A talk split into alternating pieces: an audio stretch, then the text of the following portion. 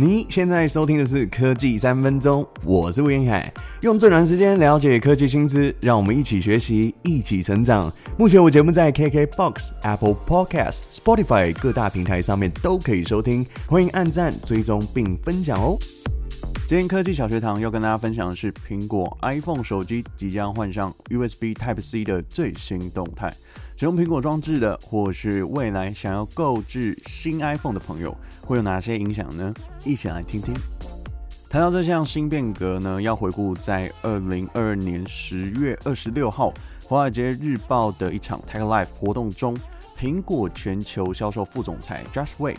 他表示，为了遵守欧盟新规，未来 iPhone 会舍弃 Lightning 转向 Type C 的传输接口。如今，这个传闻也证实了，在今年九月，也就是二零二三年的新 iPhone 哦，就是十五 Pro 系列两款高阶机型，确定改采 Type C 哦。目前呢，是由鸿海集团旗下富士康正在大规模的生产。这个生产的过程呢，必须符合 NFI 的认证。包含了旗下的 EarPods 和 Type C 传输线等等的配件。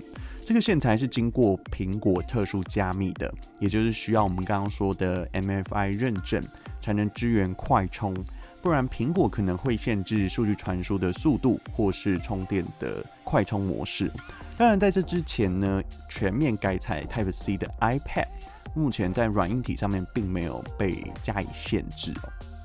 刚刚有提及到什么是 NFI 认证呢？NFI 的全名是 Made for iProduct，也就是被视为 Made for iPhone、iPod、iPad 的缩写。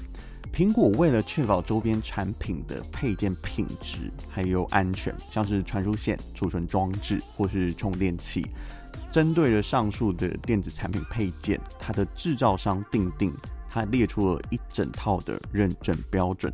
苹果要求在三方的这些配件制造商必须要支付一定的费用出来，才能获得这个认证。也就是苹果呢，相对的，只要产出一次性的这个 Lightning 啊，或是 Type C 的一个专利，就可以赚进了庞大的权利金。这一片呢，由苹果认证的 Lightning。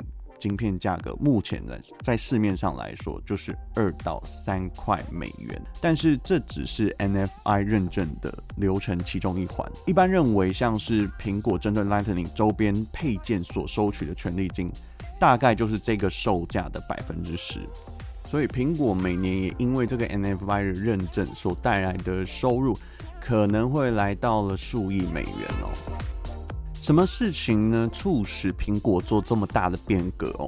回顾在欧盟立法决议的时候，当时欧洲议会和消费者保护委员会 IMCO 以四十三票赞成、两票反对的压倒性通过支持电子装置统一 USB Type C 规格的草案。订定的这项法案的内容就是明定，在二零二四的秋季开始呢。电子产品制造商必须将旗下生产的电子产品改以 USB 作为充电的界面，希望能够借此大幅的减少电子垃圾的产生。那过去苹果一直不想跟进采用的原因呢？第一个当然 Lightning 是独家嘛，第二个就是它相较于 USB 更加的防水。那最后一个原因是它这个接口呢，可以持续的收取。NFI 的权利金，因为这就是它的唯一专利。那苹果的 Lightning 接口在首次出现已经是在十年前哦，就是二零一二年的 iPhone 五上面。那至今已经超过了十一年的历史。随着 Type C 的问世呢，未来的成本一定会越来越低。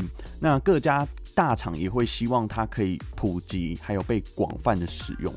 加上消费者对于统一接口其实是有一定的需求的，所以这也是为什么各家的大厂会逐渐的汰换掉，可能像 USB A 或是 Lightning 这这个部分，也是一个考虑的因素哦。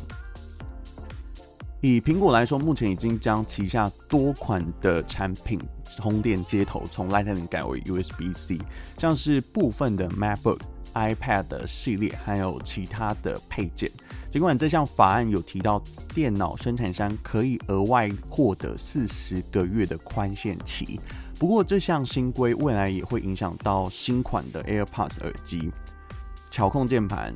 巧控触控板或是巧控滑鼠，那这个搭载 Max F 的笔电，如果未来再改成 USB Type C，对于使用者来说，可以享受到快充效率哦，势必会增加不少。然后另外就是你出门的时候不用再带太多太多的线了。